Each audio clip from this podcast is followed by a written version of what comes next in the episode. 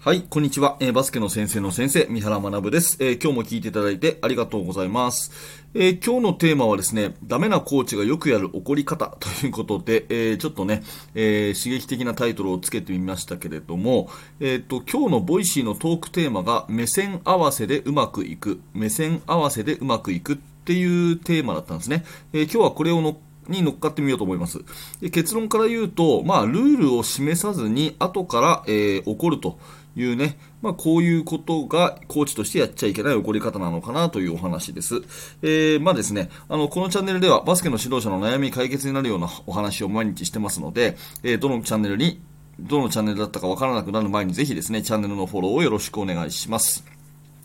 はい。さてですね、今日の、えー、テーマ、ダメなコーチがよくやる怒り方ということなんですけれども、まあ、私たち指導者が毎日行っていることは、えー、バスケットボールの指導ということですが、もうちょっとこれを深く考えていくと、より明確な目線合わせをやってるって言っても過言ではないと思うんですよね。うん、日々の練習っていうのは単なる、まあ、体力トレーニングなんかではなくて、まあ、選手同士、または選手とコーチの目線合わせに他ならないんじゃないかなということです。で、今日のタイトルの、まあ、回収になりますが、ダメなコーチがよくやる怒り方としては、まあ、これはたった一言で、ルールを示さずに後から怒ると。ルールを示さず後から怒るってことですね。まあ、最初にルールをこう提示して、で、それができていなければ注意する。または、えー、良くなる方法を一緒に考える。みたいなことがね、順番としては、いいコーチングなのかなと。ね、えー、うちのチームではこういうルールですよと。だからこういうことはちゃんとやろうねって言って決めて、で、できていなかったら、できてませんよと。じゃあどういうふうにしていきましょうかっていうふうにまた手を差し伸べる。まあ、この順番が、えー、コーチの指導なんですけど、まあ、これができずに、ルールを示さずに、後から起こるっていうのが、まあ、良くないかなということですよね。まあ、コーチが、えー、唯一にして最大の仕事っていうのは、まあ、ルールを作るっていうことだと思うんですけど、まあ、ダメなコーチングの仕方は、ルールを示さない、ルールを決めない、ルールを曖昧にして、で、後から、それはダメだろ、みたいなことを言うっていう、こういう感じですよね。えー、まあ、選手からすると、後出しで突然怒られた。みたいな感覚になって、まあ、これはね、誰もが怒られた経験、それから指導者だったらね、怒ってしまった経験、あるんじゃないかなと思います。まあ、私ももちろんありますし、私もね、よほど、よほど気をつけないと、やっぱりこういうことをやってしまうので、まあ、普段から、えー、すごく気をつけているということですよね。で、これをちょっとね、えー、詳しく話をしていくときに、まあ、3つの視点でね、お話をします。3つの視点っていうのは、1つ目が適切な課題。え2つ目が適切な支援、えそして3つ目が適切な環境ということなんですけども、まあ、選手の成長をね、第一に考えるプレイヤーズセンタードコーチング、ね、選手の成長を第一に考えるプレイヤーズセンターとコーチング、まあ、またはね、ボトムアップ理論ということで、私がね、やってるスタイルは、まあ、一方的なね、コーチの押し付けだけじゃなくて、双方向の会話でもって、選手の成長、ね、選手の成長ということを第一に考えていくコーチングなんですね。で、そのプレイヤーズセンターとコーチングでは、先ほど言った3つのものを適切に与えなきゃいけないんですよね。えー、1つ目が適切な課題、2つ目が適切な支援、えー、3つ目が適切な環境ということで、これどれが抜けても選手の成長っていうのはないというふうに考えてください。で、これ1個ずつ見ていきますけど、まず適切な課題を与えましょうということなんですが、これは指導者がですね、明確なビジョンを描くということから始まります。まあ、このチームをね、こういうチームにしたい。例えば私だったらね、自分のチームを日本の部活動のモデル校にしたいと。うん、いうことだったり、ね、えー、ど、どこの相手にも必ず勝つっていうことを考えたね、えー、優勝を目指したチームにしたいとかですね、えー、こういったことを実際にね、私は自分のチームで言ってるんですけど、そういったビジョンですね。うん、このチームをどんな風にしたいのかっていう夢。でこういうものをもとに、チームの、じゃあ次の大会の目標はこうしようとかですね、そのためのオフェンスのルールはこうしよう、ディフェンスのルールはこうしよう、ね、生活面のルールはこうしようっていうような、まあ、こういう、えー、目標、ルールっていうのを明確にしていくということなんですよね。で、ここで勘違いしちゃいけないのはですね、選手に考えさせるとか、えー、それから自主性とかっていうのを歌えば歌うほどですね、結構これを指導者がちゃんと明確にしなくて、なんかここが曖昧でですね、うまくいってない、いわゆる自主性という名の失敗チームが結構ある気がします。うん。で、大いに参考にされたいのはですね、あの、慶応義塾高校の野球部さんのですね、えっ、ー、と、甲子園で優勝優勝した慶応の野球部さんの公式サイトをぜひ見てみてください。えー、そうするとですね、自主性とあの話題になった、エンジョイベースボールと話題になったですね、あの慶応義塾高校野球部の公式サイトには、チームのビジョンとか、約束事が本当に明確に事細かに、えー文章になってるんですね。はい。で、そこまで決まってるんだなっていう、例えばね、雨の日のなんか中止の判断は、えー、勝手にしないで、必ずこの、あの、グラウンドに来るようにとかですね、えー、学業の成績が悪かった時はこうだとかですね、えー、服装、練習の時の服装はこういうことを着るとかですね、すごく事細かに決まってて、あ、やっぱりそうだよなって私は思ったんですね。そこまで決まってていないと、明確にしてないと、自主性というのはありえないんですよね。選手に考えろって言ってもですね、その考える基準がはっきりしてなかったら、えー、それは絶対ありえないので、えー、そこをこう、間違えないようにしないとですね、えー、ルール、そしてチームの目標、え、ビジョン、こういったことがはっきり明文化、文章で書けるような状態にしてないと、選手は考えることができないし、これをなくして、後からね、いや、それはダメだろうとかっていうふうに言ってもですね、えー、あまりいい起こり方じゃないっていう話になっています。なので、これ、最初にここが一つ重要なんですけど、適切な課題を与える。ね、えー、明確なビジョンやチームルールを描きましょうっていうことですよね。これが一つ目のポイントになります。で、二つ目は適切な支援ということなんですけど、一旦ビジョンを描いたらですね、じゃあどうやったらそれを具体的に達成できるのかっていう、まあ達成方針ですね。これをちゃんと伝えていくっていうことです。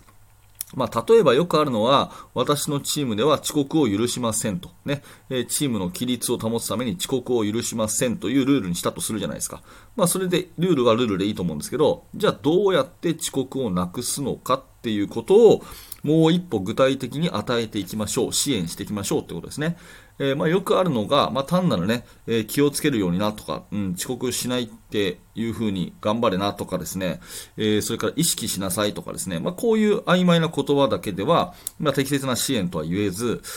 例えば、遅刻をしないための仕組みを作るっていうことですね。えー、なんか班行動にして必ずね、え待ち合わせをここでね、えー、な、3人の班で待ち合わせをしてから来るようにしなさいとかですね、えー、それから、うん、遅刻をするときはこういうふうな連絡手段を必ずしなさいとかね、えー、確か先ほどの慶応高校の野球部さんだと、欠席、遅刻の場合は必ずですね、えー、直接本人が監督に申し出ることみたいな、そういう決まりがあったりして、遅刻をしにくくしてるようなね、えー、そんなようなやり方があったりだとかします。まあ、やり方はいろいろあると思うんですけど、とにかく、あの、自分なりのやり方で具体的な達成方針を明確にしておくと、こういうことをして遅刻をしないように、チームとしての仕組みができてますよっていうことまでやっとくんですね。まあ、その上で、えー、できたら、まあ、承認、ね、遅刻をしなかったら、よし、今日も OK っていう話だし、できなかったら、じゃあどうしますかっていうようなことを問いかけて、まあ、改善していくっていうね、えー、そういうことが適切な支援なのかなと。具体的なやり方ですよね。まあ、バスケットでもそうですよね。えー、なんだろう。ね、うちのチームは速攻主体ですと。走るチームですというふうにしたときに、とにかく走れ走れって言っててもしょうがないじゃないですか。えね、トランジションの走るコース、ね、え誰がボールを運ぶのか、ね、リバウンドを取った人はどうするのか、ね、リバウンドを取らなかった人はどのコースを走るのか、ね、ハーフコート、ラインを越えた後はどう動くのかっていうことを明確にしておいて、図に書いて、みんなに渡して、それで初めてですね、えその後にできていたら、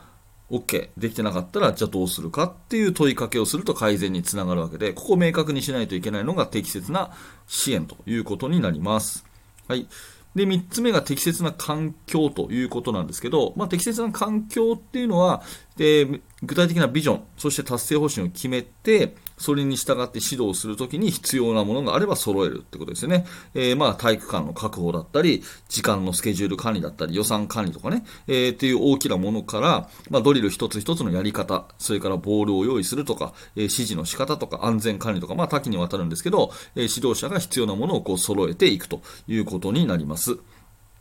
え、チャプター区切りますので、えー、このままお待ちください。もうちょっと話します。えっ、ー、と、話の結論をこの後話しますので、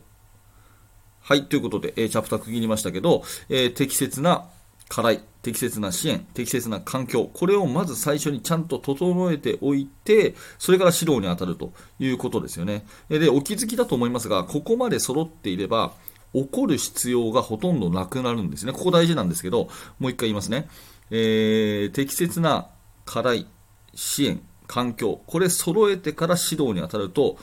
起こる必要がほとんどなくなってくるんですね。事前にビジョンや達成方針、ルールがまず作っている。で、それに沿って指導をしていって、必要なものを揃えていくというふうになれば、えー、まあ、起こる必要がほとんどないんですよね。だから、この最初のビジョンを示す、えー、達成方針を示す、そしてルールを作るって、この辺がすっごい大事になるということですね。まあ、それさえ明確に決まっていれば、ルールにのっとって、約束ごとに沿って行動できているかどうかっていうことを見て、で、できているかどうかどうですかって尋ねる。で、できてなかったら、じゃあどうしますかって尋ねる。うん。で、えっ、ー、と、支援が必要だったら、先生に手伝えることありますかってね、この、どうだった？どうしたい？で、先生に何かできることあるって、この3つの質問だけ使えば、えー、大体選手を成長に導くことができるのかなっていうふうに私は思うんですね。うん。で、最後にね、まあ、やたら怒るコーチいるじゃないですか。私もそうなりたくないなと思って、まあ、ややもするとね、私もやっちゃうので、えー、日頃から気をつけてるんですが、よく、こう、ある叱責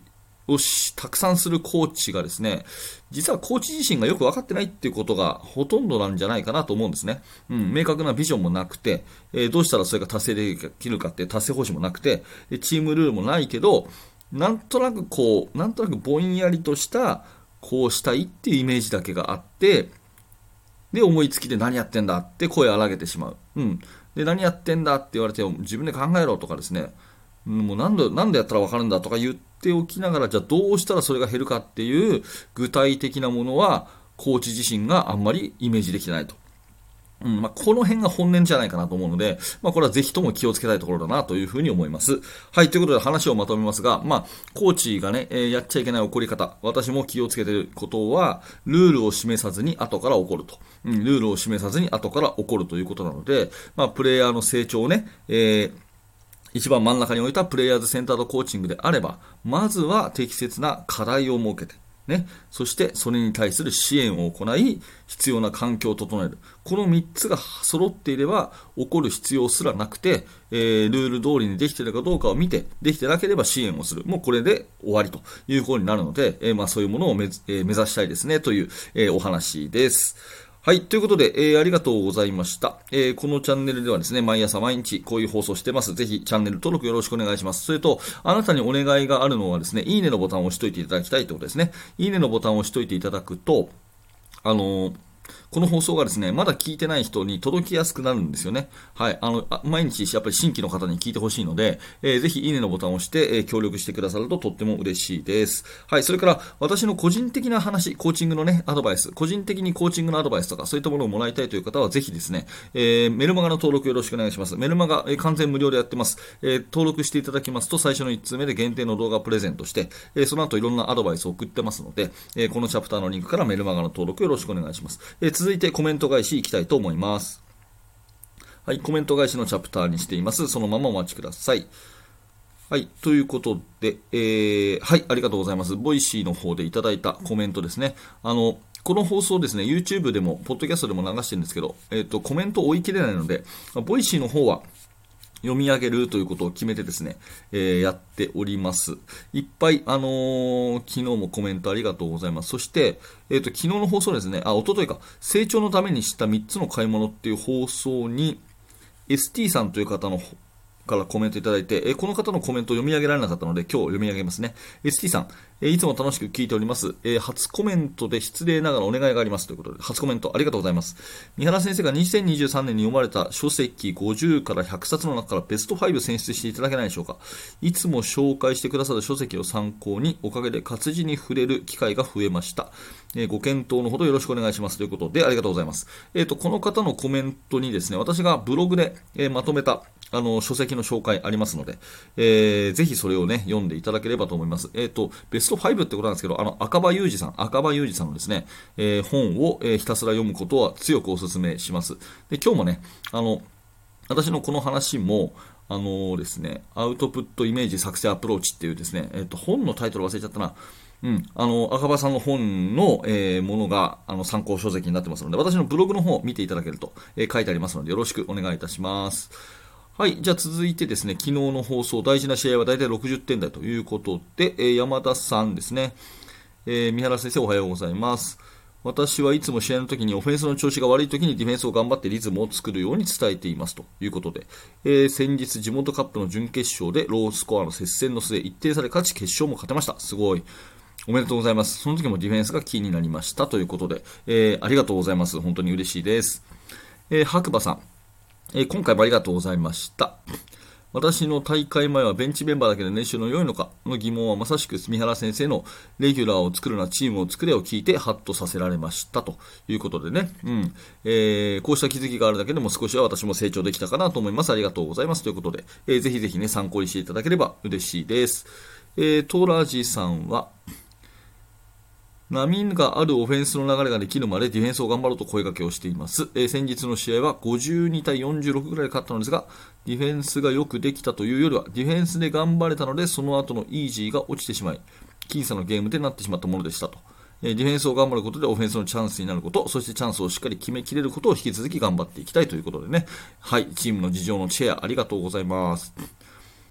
えーと、門畑さん、この放送を聞いてどんな試合だったのかなとボックススコア確認しました。えー、とても不可、ん？不可解で面白い試合でした。えー、どの数字も差は僅差で、神は細部に宿るを体現したか、した試合だったんだろうと想像しますということで。はい。あの、あれですよね。研究室の方でブログ書いてくれましたね、門畑さんね。ありがとうございます。えっ、ー、と、ぜひぜひボックススコアとともにですね、試合を、えー、見てみるといいと思います。J スポーツで見られますので、えー、見る価値のある。まあ、本当にインカレいい試合が多かったのでね、ぜひぜひ見てみてください。えーと、東さん、最後ですね。毎年インカレ楽しみにしてます。我が母校は今年も初勝利をつかめなかったのですが、10年連続出場は立派。あ、そうなんですね。どこ、どちらですかね。えー、決勝はとても感動しました。あと、えー、僕的には準決勝の東海大対専修大が痺れました。そうですね。これもいい試合でしたよね。手に汗握る好ゲームでしたね。こちらのスコアも70対69。あ、確かに60点台でしたね。なるほど。ということで、ありがとうございます。はい。ね。えー、ということで、えー、 Voicyの方でいただいたコメント、えー、読み上げさせていただいています。えー、ぜひぜひですね、あのー、 Voicyの方でお気軽に、うん、一言でもいいのでね、コメントいただければと思いますので、よろしくお願いします。えー、そしてですね、最後にお知らせです。バスケの大学研究室というオンラインコミュニティでは、現在進行形で手掛けている最新のチーム作りについて、えー、ほぼ毎日三原が記事を投稿しております。まあ、こっちの方はですね、本当になんか、なんていうかな、私の全力投球っていうか、あの、本当に今、現在進行形で考えていることをですね、あのお話をしています。まあ、このラジオとかはね、えー、結構普遍的な話をしていて、まあ、三原が、言わなくてもいいような話も含まれていると思うんですね。例えば本に書いてあるいい言葉とかね、そんなことを紹介してるんですが、まあ、あの、研究室の方では本当に私のオリジナルの考え方をお話ししてますので、えー、気になる方はこのチャプターのリンクからぜひぜひ覗いてみてください。よろしくお願いします。はい。ということで、えっ、ー、と、あと、インスタグラムだとか、ブログもぜひね、チェックしてみてください。私のいろんなところで情報発信してますので、はい。あの、この、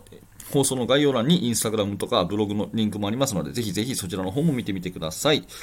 はい、今日も聞いていただいてありがとうございました。三原学でした。それではまた。